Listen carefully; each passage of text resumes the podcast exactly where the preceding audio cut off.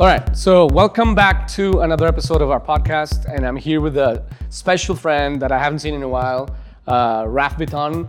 Raf is I, I met Raf in, in an interesting way because when I when I was designing the Masters in Business Innovation for CEDIM, I when I realized that I didn't have any faculty to teach in Mexico, uh, I reached out to people across uh, mostly the United States, but everywhere. And uh, Raf one of, was one of those guys who was immediately uh, in, and he decided to to you know to to take the adventure to come to Mexico and teach. And you know we've been friends ever since, and and uh, and I'm so happy that you're here, Raf. Uh, I, I, will let you present yourself and your experience only because I don't want to, you know, uh, leave things out. well, you mean like uh, about me? Yeah, about you, about you, you, your experience, and you know what do you do in the in the, in the realm of innovation. Cool. Yeah, sure. The uh, well, the long story short is uh, for many years I've worked on the the uh, I've always worked in transformation, whether it's business process reengineering, corporate strategy uh, brand building, brand transformation, brand repositioning. And for the last, you know, 20 years or so, two creative strategy firms which focused on the innovation strategy and execution work. Yeah. And that's how we met, right? As exactly. practitioners in innovation. Um, and so for many years, building and trying to master uh, output from innovation tools. The last, I would say, since 2014, um, after moving on from those consulting firms working with the innovation tools, yeah. I've only focused on uh, the tool user.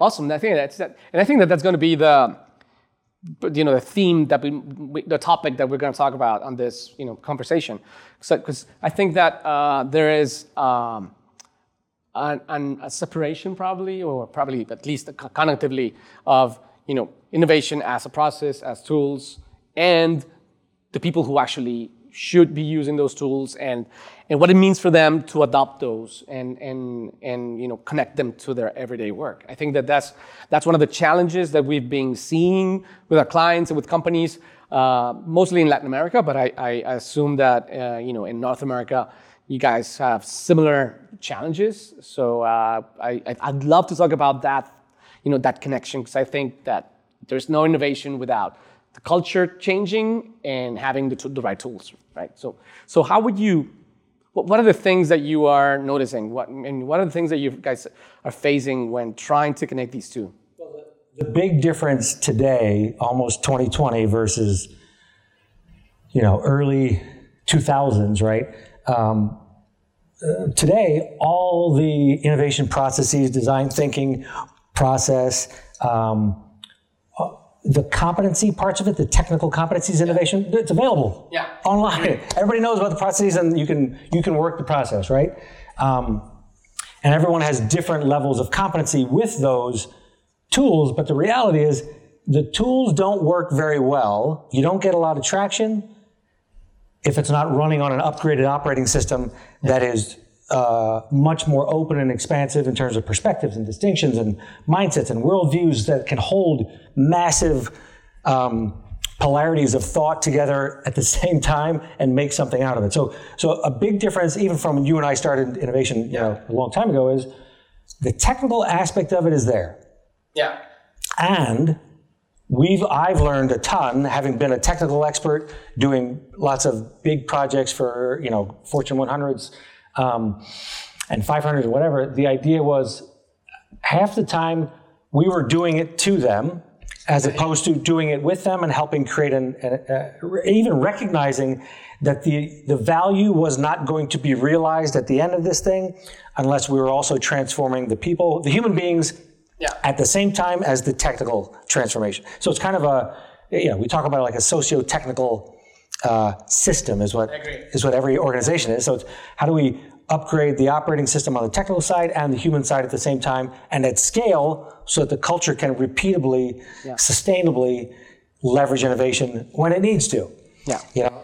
Yeah, exactly. Because it doesn't need to every day. I mean, or, or, it depends on the industry or you know a lot of things. But I think that it's it's interesting that uh, what you're saying to me is probably organizations when these tools became available or this knowledge uh, started to emerge, uh, of design thinking that there was a formula for it, like doing innovation, for for doing for creating new stuff. There's always been a formula for managing a business, but for creating new value. I think that uh, a lot of the organizations just thought that you know these this is a tool set and a, a skill set that I just I can just connect to my people and it's just going to work. It's a process. Yeah. Let's do that. Hey, we want to be more innovative, agile, and adaptive. Do more of those things. Yeah. Okay, well, that's like saying, um, I want to be healthier, so do healthy stuff. right? It's like, and, and like we would all be the better version of ourselves physically, spiritually, emotionally, like if we could just do those things on our own. But we can't. We can't just be those things. We can't be long term thinking um, just because we decide we want to be it. Yeah. If we are, uh, if our success formula has been something different in the past, if we've got a success formula that got us here and it's worked, there's a good reason we're going to hang on to that and keep doing it, especially as we get older, right? We go because then it's we're, we're less likely to let that go because there's potential loss if we let. Yeah, which I, I know. So that's the main, what what what we call it, like dichotomy, like you know the the, the importance of protecting what works versus uh, developing what's going to eventually you know substitute or complement what already works, and and and, and this reality that uh, what works now won't work later, and and and the lifespan of that formula it's became it has become shorter and shorter and shorter. And and and and, the development of the culture i think it's not there. I think that a lot of a lot of, a lot of organizations decided to invest in consulting tools and training but there's a lot more to the i mean to culture than that so yeah what would you say about that Beautiful. Yeah, no, nice example because lots of companies all over have, you know, that we've been a part of, even helping them build out their innovation centers of excellence. yeah Like amazing. Um, and it was centered though around the doing. mostly yeah A- And um, it, it looked like it was more than that because it was a space and it felt like we would all be innovative if we could walk through that, that thing, that physical space. Um, but it wasn't the doing part that, you know, that's the tricky part of innovation. I mean, you still have to build mastery in the technical aspects of innovation, right? You have to. Innovation management, structure, um, governance, and the technical, you have to know which uh, tools to use when, uh, for which time horizon, which risk tolerance, all that kind of stuff. Like super critical stuff you have to learn at that level of technical expertise. But it's still at that, that mindset operating level that is what determines whether the processes, the procedures, the doing actually sticks or not.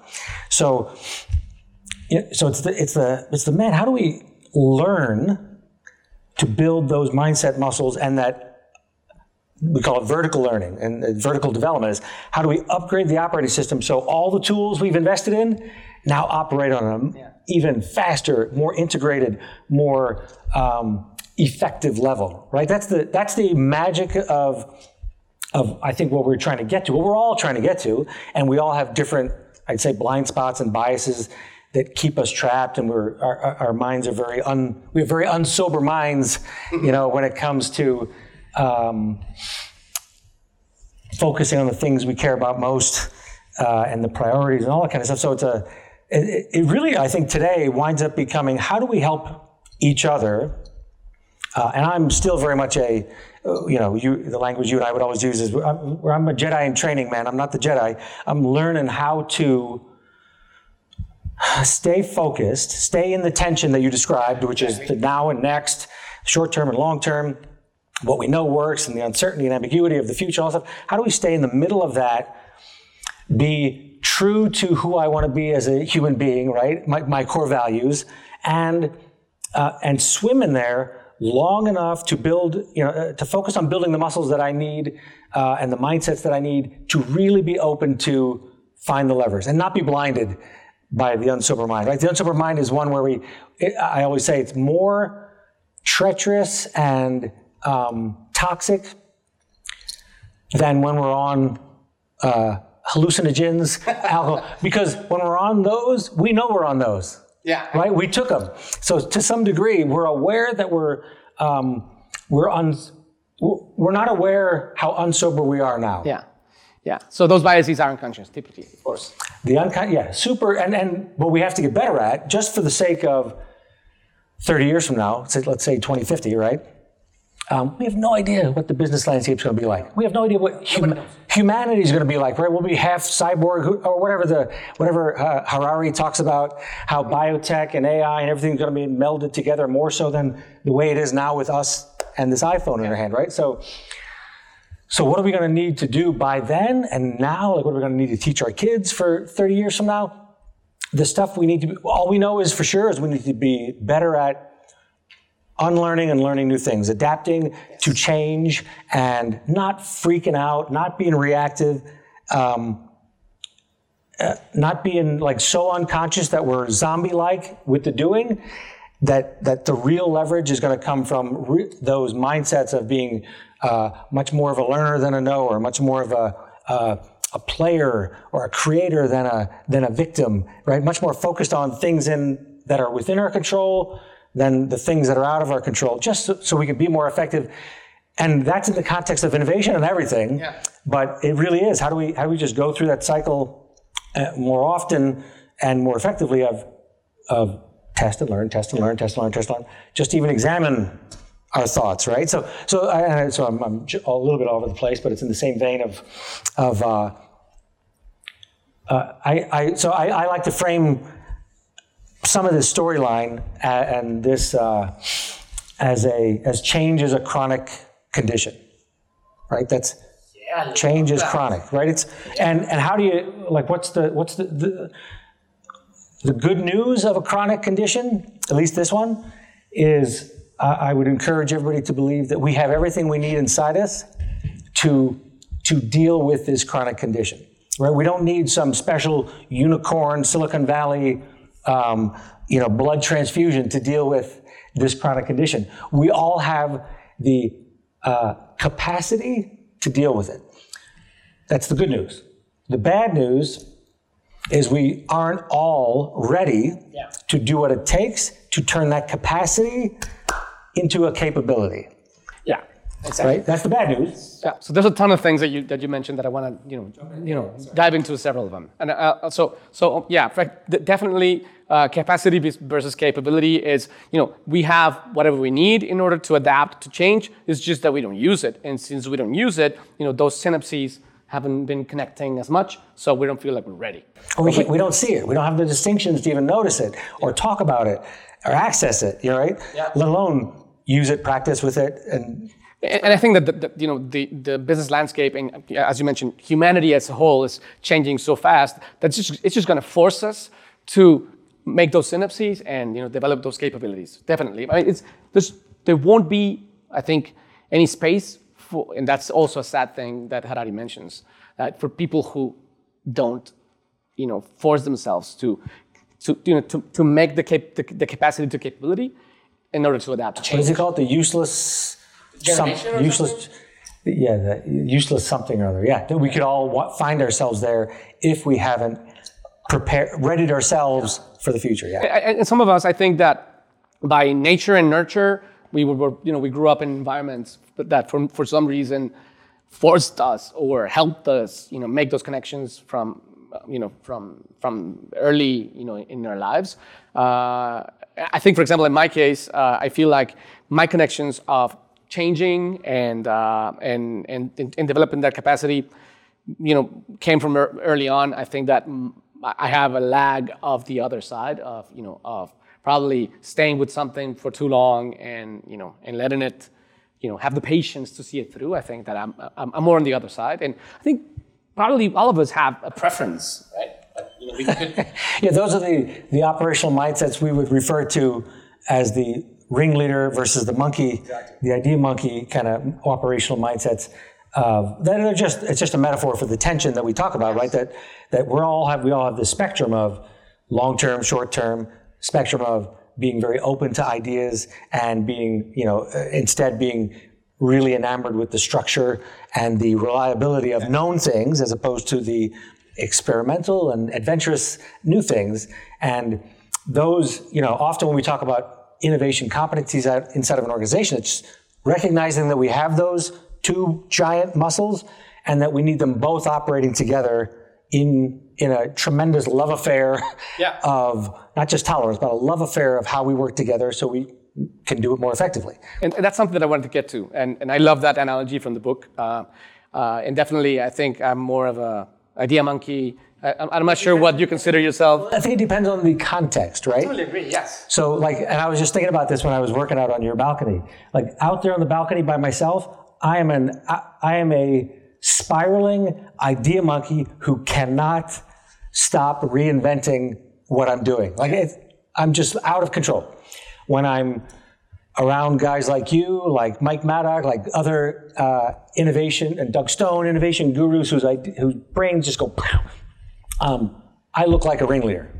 Yeah, but you don't necessarily, uh, you know, uh, think of yourself as one com- compared to other most people probably. When I'm around my the rest of my family who are all uh, in banking, accounting, and, and finance and that kind of, you know, when I'm around them, I feel like the idea monkey. Yeah, because also it's not only depending on the context; it's relative. Totally. Right. So, uh, but I wanted to get into something that I that, that I love that you mentioned. So this idea of the software versus, versus the app. So the software, the operating, I mean, the operating system, which is the culture, versus the application, which is the tools.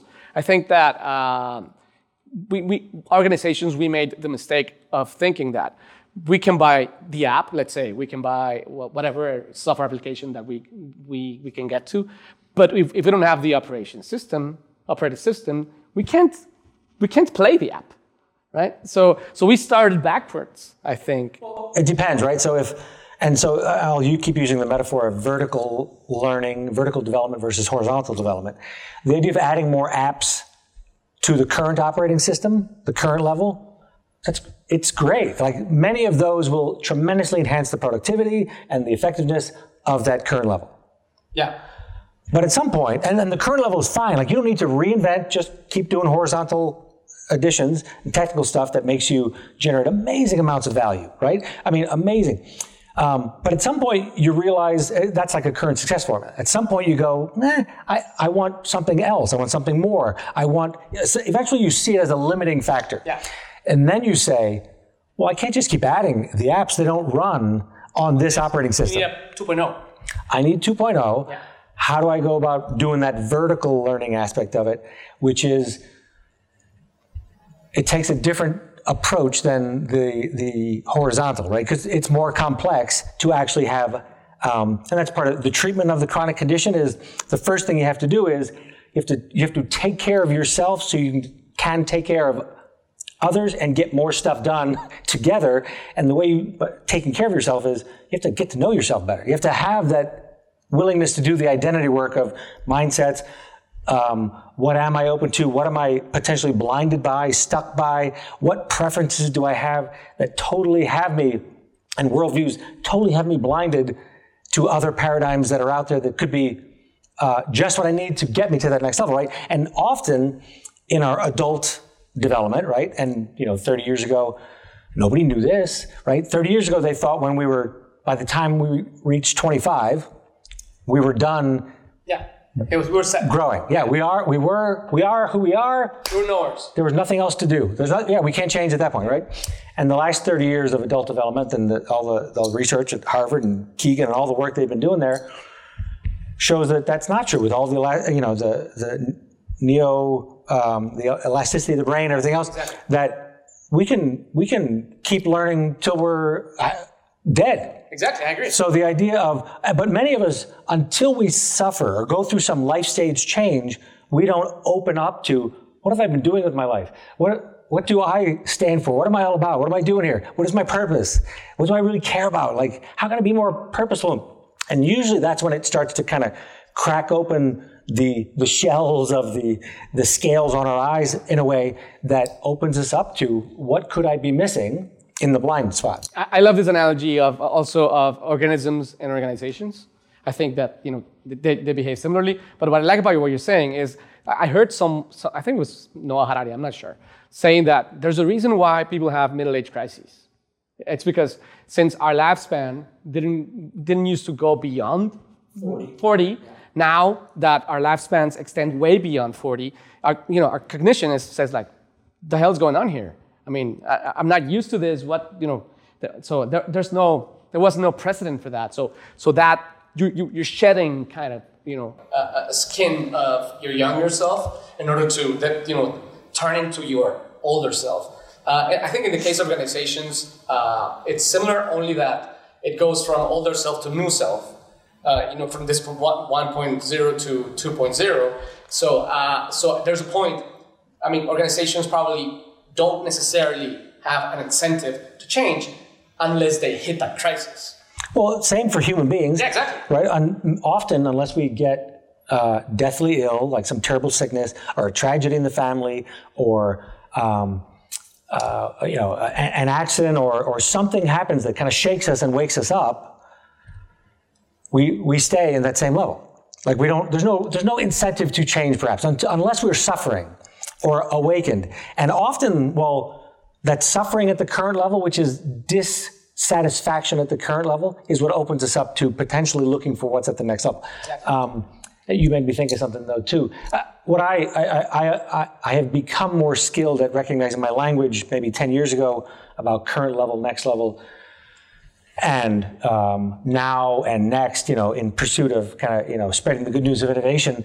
I think I used to make it sound like we got to get to the next level. And if you're, if you're happy with level, the current level, then you're, you know, you're not trying hard enough, whatever. And I, the idea really is, if you're suffering, the invitation is what can we do to get to that next level? What are the, what are the most effective ways to accelerate getting to that next level? And by the way, that next level, I'm not suggesting everything at the current level is broken, wrong, and garbage. The idea is I want to take everything that works well at that current level and bring it with me to that next level. And I also want to let go of some of the things that don't serve me well anymore. Yeah right? So that's all we're talking about doing. It's we're we're transcending and bringing everything with us to a level so it operates. Better. So it's not about burning it all. You don't have to burn it all in order to go, get to the next level. It's, it's it's about taking some of it and shedding what you what that doesn't work anymore. So I think that I mean, in the spirit of going towards what matters most to you. Yeah. All of it is like you're only going to work on the stuff that matters most to you. Yeah. So let's just get clearer and aligned on what matters most to us, and then work towards that. Because something, I mean, some, some of that language I remember um, revolved around this idea of revolution, you know, the revolution, innovation revolution, and I, and I like that that you know that topic only because it implies, at least, uh, you know, in a historic manner, that when you when you start a revolution, you need to completely destroy the former order of things. And I think that uh, you can be revolutionary without necessarily burning the past completely. Yeah, I mean, it's a, and and I think the freedom to kind of just be and, and, trust that the human beings can determine, like use their discernment to understand how much they need to burn versus all of it, versus assume that it means flush everything um, that usually creates a, a backfire effect yeah. with innovation, right? So it's there's a few revolutionaries out there who are ready to burn everything, yeah. and uh, there's probably a role for them in certain aspects uh, for sure. very risky. Well, and I, it doesn't necessarily invite enough people, but maybe maybe with certain situational context, burn the boats is necessary, yeah. and we need we need somebody to stand on the table and help us wake help. Yeah, there's some industries that are facing that. Indeed. But so now there's another another paradigm that I'm, I do not want to get to that uh, you, you, mentioned earlier. So it's this this tension between the culture and the tools, or you know the operating system and and, and the app. Or, or, uh, so uh, I think that there's probably a set of tools, and you know they're available, and and you know and probably don't need to change much depending on your organization and your culture. But I think that the problem is one of the challenges, and I want, I'm going to get your thinking on this, is that different organizations have different needs in order to change. So some of them need to reinvent themselves completely. Some of them just need to evolve. And there are industries, uh, uh you know, on which the evolution is slow, and that's okay. You know, if, especially acid-related industries. Uh, and there are some industries where you need to be revolutionary every year, like technology. So I think that one of the difficulties uh, on, on adopting innovation is first understanding what is the right change, culture of change for your organization in relation to what. And I, I don't want to speak too much because I want to hear your thoughts. So in relation to what do you think that that needs to be established how much change, how much uh, you know revolution versus evolution, uh, because the tools are probably the same, but how you use them and the OS that you build is different depending on that. Yeah, I mean, part, I, again, I'll, I'll use a, an analogy and a metaphor, um, and then I'll talk from the technical sense that we, we yes. typically talk about. Um, you know, what what do what do we want to build the culture? Here's a here's a better way. I don't. I typically don't talk about culture without first understanding what's the business reason to talk about culture. Yeah, of course. Right. So the idea of, and you were doing it there too. It's like, well, you know, what's the business reason for us to focus on investing in awareness, preparation, readiness, shift, whatever, with our culture? Because we are the culture. It's always happening. We're always working on culture anyway. What is the reason to uh, be very deliberate about focusing on culture? What's, and the only reason that matters in a business is what's the business reason to focus on culture? Um, is it because we have uh, a high attrition problem right now? Right? Is because we have the war with the war for talent. We can't get the best young people who who can do to, to fill the open spots that we have. Right? They're going somewhere else. Is it we need the digital transformation of our business uh, to catch up to the category, to stay ahead of the category? What's the competitive landscape with us right now driving uh, what we need more of? And and usually we don't focus on culture until we've tried those things, and the culture said, "It's not working. It, it, there's no fit. That's not fit for us. We don't do that. Like we, we don't do that. We don't value that. We value something else. And that what the culture is telling you is, we value what's worked in the past because that's what yeah. cultural norms are. Yeah. Yeah. And unless you have visibility into and really an understanding what, what culture really is, most leaders don't really have the distinctions about culture. They talk about uh, engagement surveys as a proxy for culture. They don't understand the difference between climate and culture. So there's a lot of to be done to support leaders, just even in the talking about it. But back to your question, um, you want the culture to support what we call a portfolio approach to innovation, right? Yeah. Meaning we have to be very strategic about how much do we invest in the revolutionary, yeah, exactly. catching trends, positioning, using our superpower to be at the right place to catch the right wave of trend at the right time. How much? How many? Uh, how much do we bet on that? How much do we bet on the evolutionary, which is we're making money off of right now, and we know how to do it, right? And we know the customers want it. How do we spend time and investment there? um, versus the revolutionary, the stuff that's differentiating versus the fast fail. Like we talk about a portfolio approach, and it's just a nice way to talk about where are we placing our bets, where are we investing our resources towards what we determined is necessary for our company to be successful. And it depends. If your brand is, uh, you know, centers around Elon Musk and Apple or whatever you want to call it, you're probably uh, Google. You're you're, You're invest, mo- invested mostly in the future. trends. Yeah. You're, you you know how to play that game better. If you're in an industry that uh, or or your brand is one such that this is what we do, and we're going to milk everything we can out of it for now, and our uh, you know longevity, consistency is the name of the game. Then sometimes your brand values and your purpose dictate don't change anything. Just be a stable rock for the future. Yeah. And, and, I think there's also uh, uh, a tension in, in, in, leaders' brains or minds uh, regarding you know the the discourse versus reality in terms of culture and innovation and all that. I, I, think that you know this portfolio piece it's one of my favorite themes topics. I love it, but I, have really uh, met very little leaders that actually think in those terms. So, what what, what do you think th- this is about? So, is this a, a I mean, do only like very successful Fortune 500 leaders thinks in those in these terms, or uh, so are, are they outliers, or are there more people thinking in those terms of let me let me hedge my bets, and depending on who I am, what I want to do, you know, what's my context, most of my bets, where do they lie? I think that they do that unconsciously, but not necessarily as a conscious effort. Yeah, so I don't, I don't know. That's a I don't really, I really don't know what most yeah. do. I, I, think there's a spectrum of some that are very deliberate and conscious about it, and expert, masters at it. You know, far beyond. You know, they're ten levels ahead of anything I know. Yeah.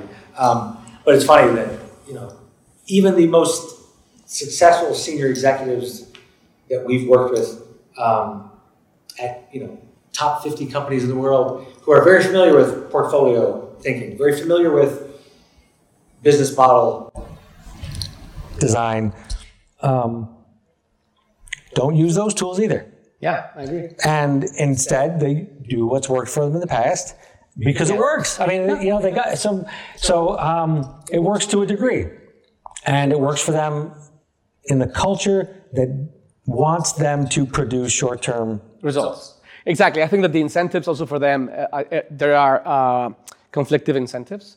Because so, something that I that I that I've, I've seen is that a lot of leaders say, "Okay, I want revolutionary change," so they come to you with this to me with this idea. And then if you dig a little deeper, uh, that's like the neocortex telling them this is what you should be saying, this is what should, you should be doing. But then the lizard brain is saying, don't, don't move too fast. fast. Stay where you are. That's the uh, one foot on the gas and one foot on the brake. Yeah, exactly. Like reality of competing commitments that yeah. they have, and that's a. We get into that when we talk about the immunity to change work, which is another. It's a methodology also out of um, the the. Uh, the global scholars on immunity to change. It's Kegan and Lahey. Out of our, I mean, it's amazing work and it's amazing process to help leaders get to a place of really seeing those competing priorities because they're every, you know everybody we work with is smart enough to understand all all these concepts. Yeah. And uh, what most leaders and high performing teams need help with, it's the simultaneous thing. They, they, need, they need help on two fronts. It is the, the transformation angle, which is the mindset shifts that open them up to more possibilities, right? It's the it is the mindset upgraded operating system. They need help with that, and simultaneously they need help with the inner game, and they need help with the outer game. And the outer game is the execution work. It is the real firsthand experience and um, practice, leveraging the transformed mindsets to practice new habits and new ways of thinking, behaving, yeah. and acting in the context of business. So, I mean, that's what the school of, to me, why the school of change is a beautiful, another beautiful vision of yours, just like the, so the, the MBI program, everything else. Um, it is a, it's taking both the inner game and the outer game together, which is what leaders need help with, and simultaneously helping them prototype both. Yeah. So I, I always draw this helix this like double helix of, okay, well, how do we take inner game and outer game at the same time and wrap it together so that we can practice and build the muscles faster, more deeply, more effectively? Um, and you do it in the context of business. Even the idea of changing culture, which is like it's a it's a system level view and understanding of how you approach it, understand it, and let alone change it. Right. The the, the first thing is just understand it. Like everybody, slow down. Trying to you're not going to fix it. That's not how culture works. You need to understand it so you can better, um, uh, you can live in it and adopt, uh, learn what works to shift it from a lifestyle of norms that work for you today to a lifestyle of norms that you know will be more effective in the future. Yeah, and I think that's also a, challenge that I wanted to address, which is that when, as, as leaders, we want, uh, we want, you know, we realize that you know the culture needs to change because because things are moving faster and everything, and, but I think that, I don't know how to say this, and, and I'm to try, which is that we think that culture is something that we can design from culture. And, and, and I think that we can design, not design, we can incentivize culture if we design a system. So, for example, I, I see uh, the, the difficulty of saying, okay, if I want, I want people to do innovation, but you don't want to give them more time to do innovation, you don't want to change their uh, metrics and rewards so they can focus on innovation. So basically, you're giving them all the incentives that they need to perpetuate the status quo, and you're expecting them to change it. Yeah, that's a that is a do this, but be, but don't change who you're being. Yeah, it's just impossible. We, all right. Well, it certainly doesn't last very long, right? Yeah. You might be a star with the doing, but the rest of the organization, the system, yeah. will squash it and it won't live very long, whatnot. And that's a, um, so yeah, that is a doing being challenge. That is a, um, you said that the, the designing it. Um, which is which is why you what you can design though is a prototype, a business prototype um, of the ideal culture that you think you want. Okay, I love that. So the idea of How, how would you do that? because it is a you know because but because the thing is do more innovative stuff versus be more innovative. Do innovation versus be the kind of person, the kind of company, the kind of culture that can be more innovative, that can more often, right? Different, different context, different, different objective. Um, and just the language we just used right there is a way that gets people out of what could be years of investing in doing innovation and thinking they're doing it right without if they don't have the language to just say oh no this isn't a, i need i want my team to be more innovative oh okay so i have to focus on some different things to be that and again now we're talking about the identity part again right so so how do we design a uh, Innovative culture. yeah, so and I just call it as a culture. Let's call it. I I call it a business prototype, so people are they can orient to it differently than culture, which um, can sound so mysterious, mysterious and um, ethereal that it's almost academic, right? So the idea of it's a business prototype. What do I mean by that? Okay, so I would say to a leader of a big company or a business unit, I'd say, what's the business reason for changing the culture? And he'd, he or she would say, well, we, we need to be more of a pioneer in our industry. We need to, you know, increase our success with innovation across the company, whatever we are, right? I'd say, cool. Okay, we have that uh, business reason for talking about culture. And then I'd want to understand, I want to, I, I want you to be very clear on where you are today in the culture versus where you want to go. And I want, just so you can, and this is the beginning of the design kind of thinking, right? The, the design part is the shift is from here to here with a lot of clarity and understanding and curiosity about what the from is and the to and what the levers are. Because there's causal factors for those current culture norms. And you have to understand how the norms actually play out in human. Now, to design, how do I work on that from to shift? I'd say, okay, great. That two part, the desired thing that has all these cultural attributes that you want. And different words, but they're pretty much usually the same. More collaborative, more agile, more adaptive, more encouraging, more empowering, what, those kind of things, right? Yes? Great. Let's take um, a business priority that matters to your company. And you might say, uh, well, we have three big ones going on right now. And I said, great. What are, what are the three biggest ones where there's a team already identified and responsible for these deliverables under these deadlines? Um, and, and let's see if we supported that team, like infused that team with uh, a microculture of all those attributes that we just talked about. If we infused it into that microculture, let's see what happens over a 90 day sprint. Let's see what happens, how it helps them produce better results. Because that's the, that's the hypothesis, right? If the leader said, I want a culture that's more adaptive, creative, blah, blah, blah, okay, well, let's see if we give it to them, they can produce better results. And here's why. It it has to be in the context of that business initiative that's already underway, right?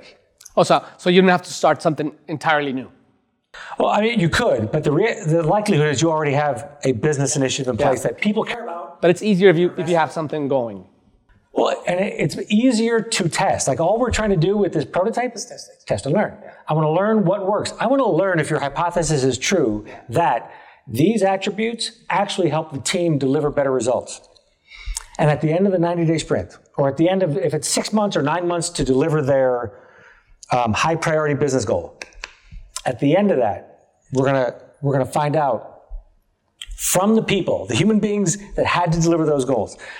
We're gonna the results. We're gonna say, did those attributes help you deliver the results? And they're gonna say stuff like, well, yeah, we, we, there's no way we would have made the decisions we made as fast as we did if we didn't ha- if we weren't more open and more skilled with how we negotiated on which idea and, and how we took care of each other while we were, you know, uh, uh, deprioritizing some ideas and highlighting others.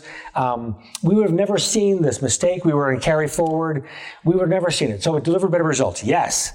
Hey, um, how did the team do? Like, how did it feel working together that way um, versus the old way? or the current way, right? In your uh, when when you were supported with those attributes and training and those things in the microculture, what did it feel like? Oh my God, it was it was so much more uh, fun and and it was collaborative, and I really enjoyed working with the team in a way that I haven't really I haven't really felt that good about working together in years, and I so I so I feel better I feel more satisfied, more engaged with my work now that I've been through it. So the human beings, if they come out of it and say, those attributes, when I work in a culture that is juiced up with um, much, collaborativeness. much more constructive, much more whatever the attributes are, right? Respectful, whatever your attributes are in the ideal state. When that microculture really exists in the context of business, not in a workshop, Yeah. right? Where it's easy to reproduce. Yeah. If that exists, I, I deliver better results. I enjoy my teammates better, and I like myself and my job better.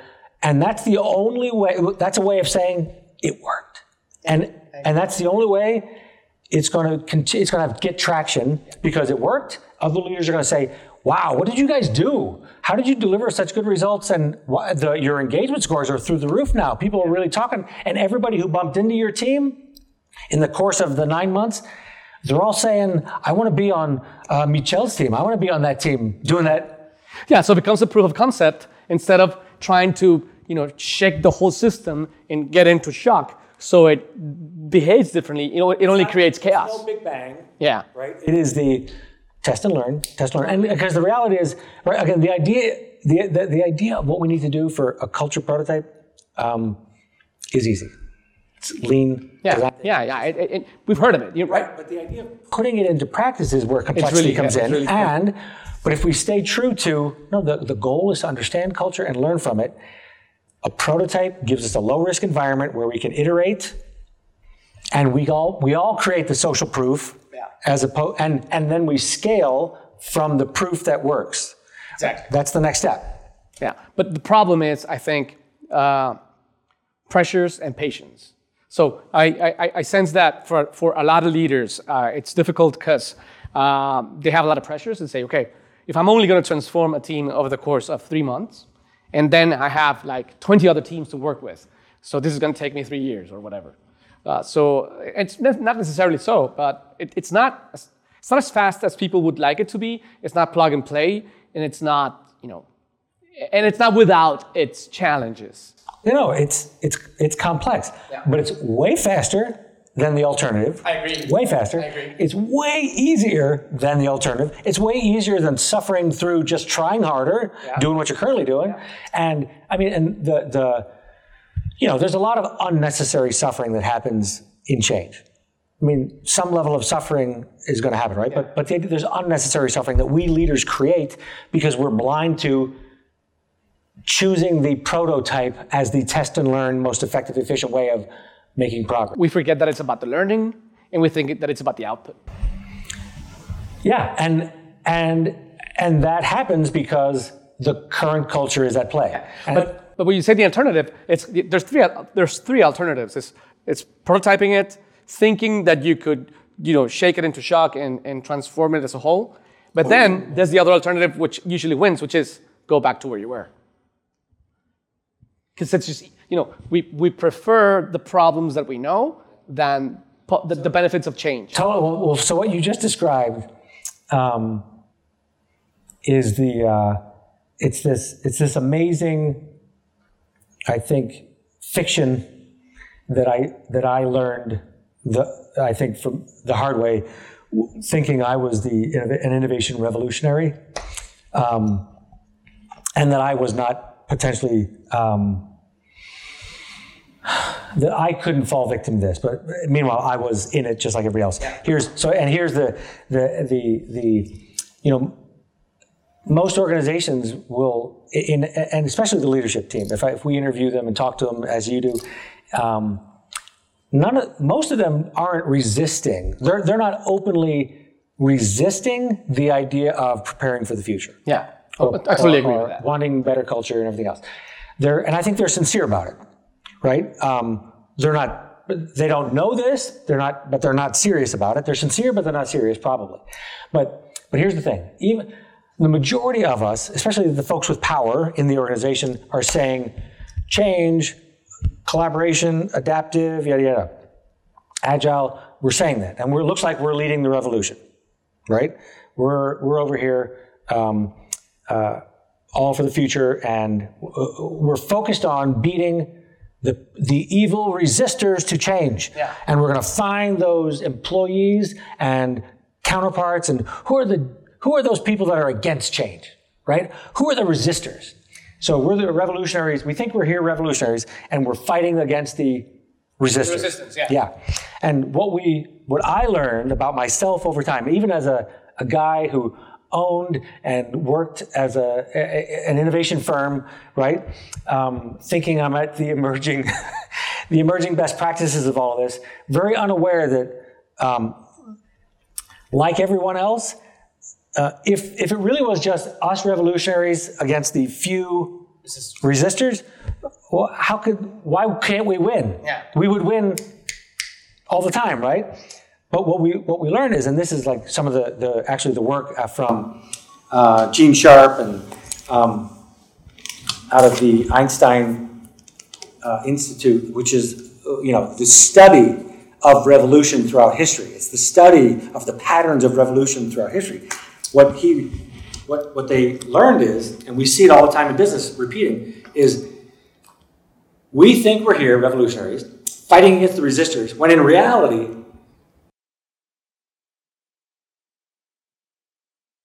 actually don't have us in the, the camp of revolutionary. Yeah. And but the, the question is, so what what gives these resistors so much power against the revolutionaries? What gives them so much powers is the non-resistors. The biggest group of the organization are the non-resistors, the folks that are um, complicit, obedient to the current norms of the system. And that's a good thing, right? To be obedience to the current norms. That's how we fit in. That's how we succeed because the norms work. So the idea is, but we're, we're unaware that our obedience to the current norms doesn't, we're not really the revolutionaries. We're in the non-resistor group. We just don't notice that we're in the non-resistor group.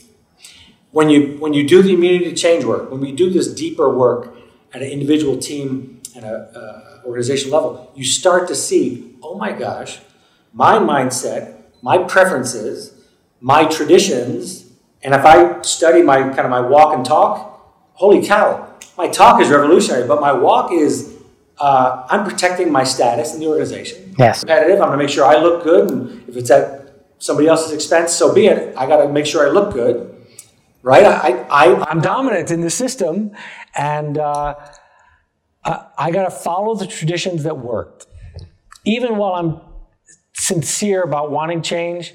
I'm still going to do the things that don't get me in trouble with the boss, yeah. that don't put me at risk, that don't put me um, at a greater current conscious level of loss. So it's this unconscious obedience to norms that give the resistors the power.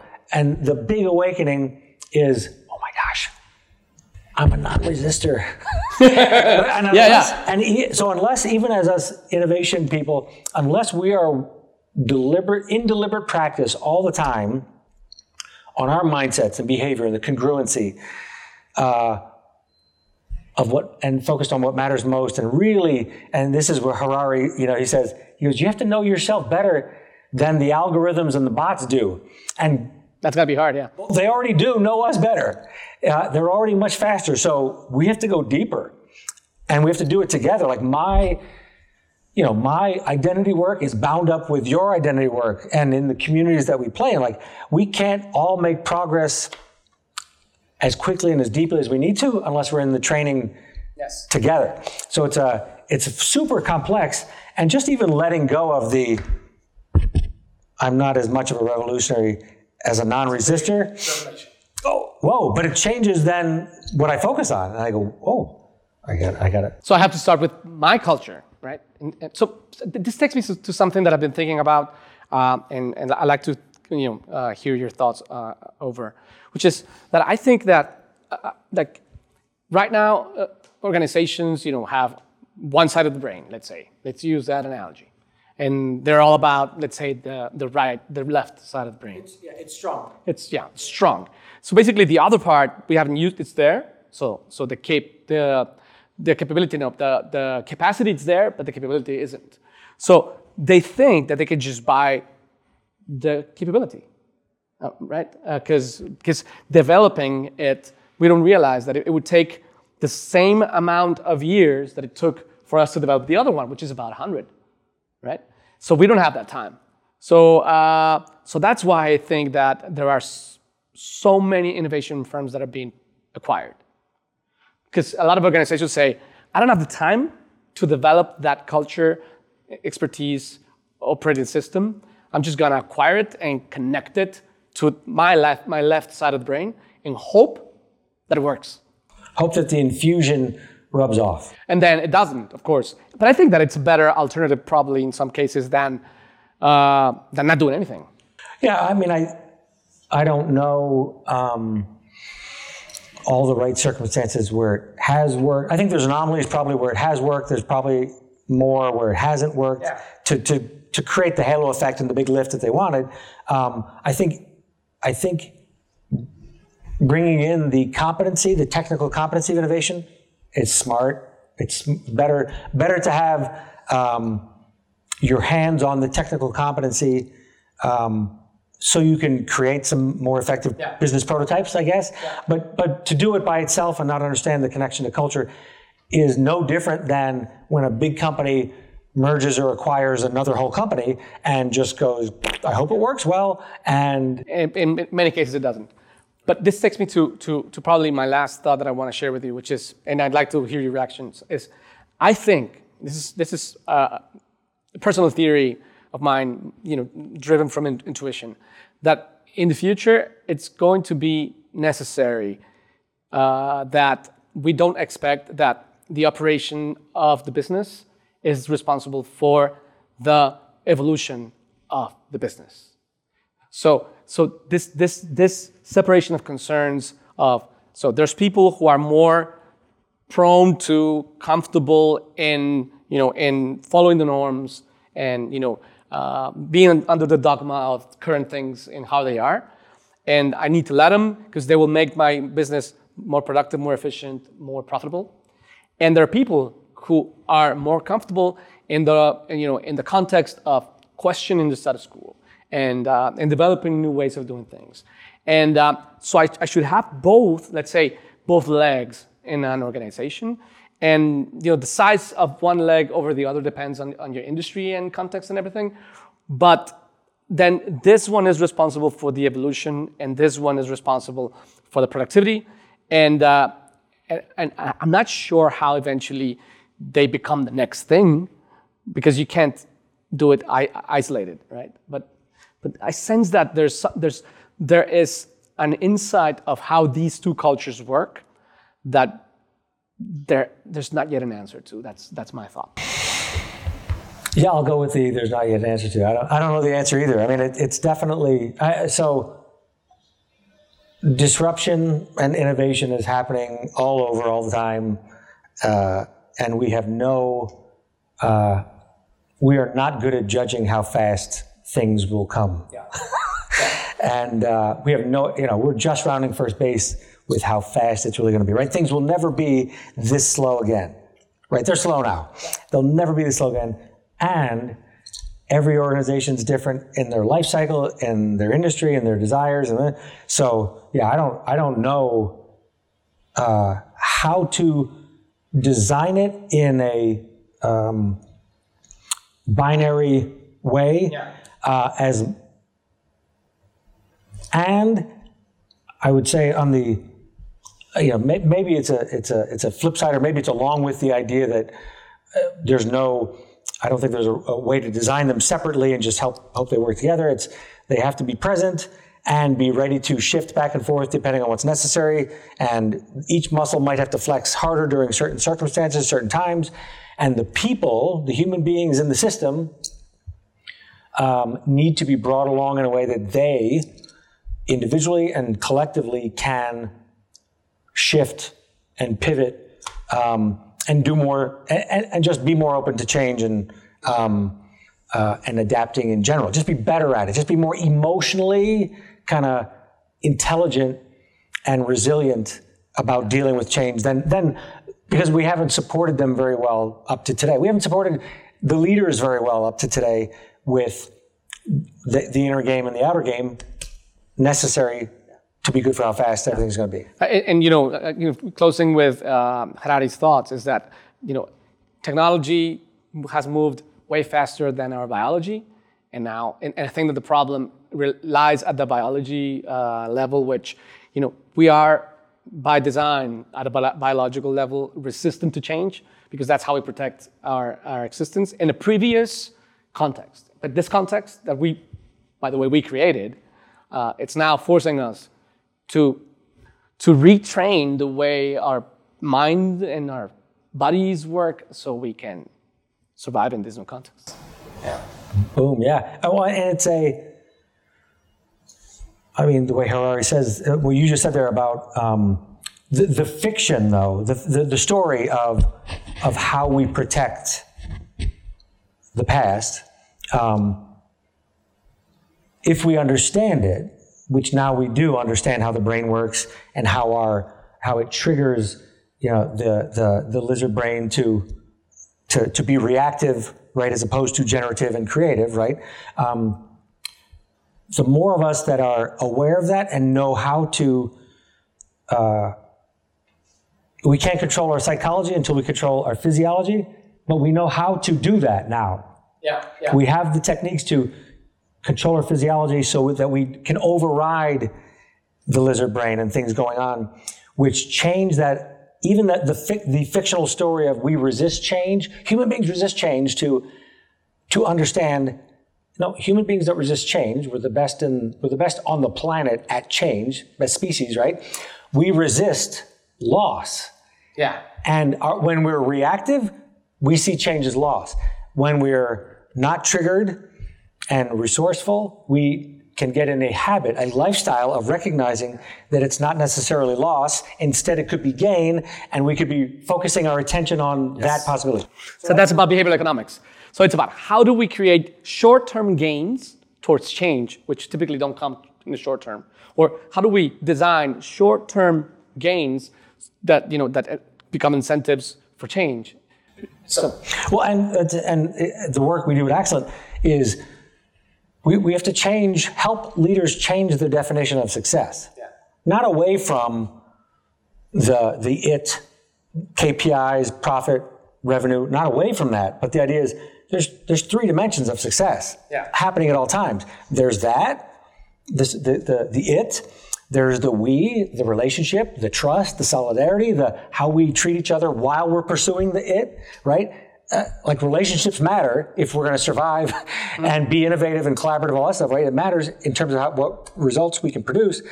And we can't come together and be a good team unless our, the I dimension is really strong and self-aware and satisfied, fulfilled, engaged, empowered. And I, I need to have all three of those be part of my success, my success formula, right? Not just reactive towards the it. Yeah. And compromising the I. Exactly. And the we. And the we. In most cases. Because then it's not even a short-term gain, yeah. and and nor would it be a short-term loss.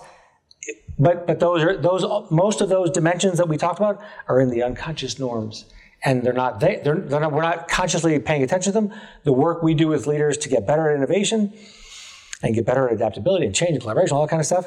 Pursuing next level stuff is helping them be more aware of pursuing the three dimensions. And you don't have to we need to be leaders who help over deliver on all three of those, not sacrifice one for the other.